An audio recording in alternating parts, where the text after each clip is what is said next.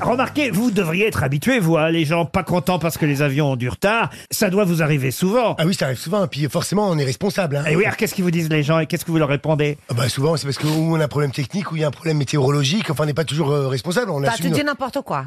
Qu'est-ce qu'elle dit, la dame Vous dites n'importe quoi. La dame, elle dit, vous dites Non, n'importe on quelle donne excuse. l'information aux gens, je suis désolé. Est-ce que vous donnez les vraies informations Je me pose la Mais question. pourquoi comment tirer Est-ce que... Bah, je sais pas, vous pouvez Si on- mentir. S'il manque une roue, euh, l'avion qu'il faut la changer, on va pas dire. euh, Bah, il faut le dire, il manque une roue. Excusez-nous, il manque un repas végétarien. Mais enfin, la dernière fois, il y en a un qui m'a dit, moi, il y en a un qui m'a dit comme ça.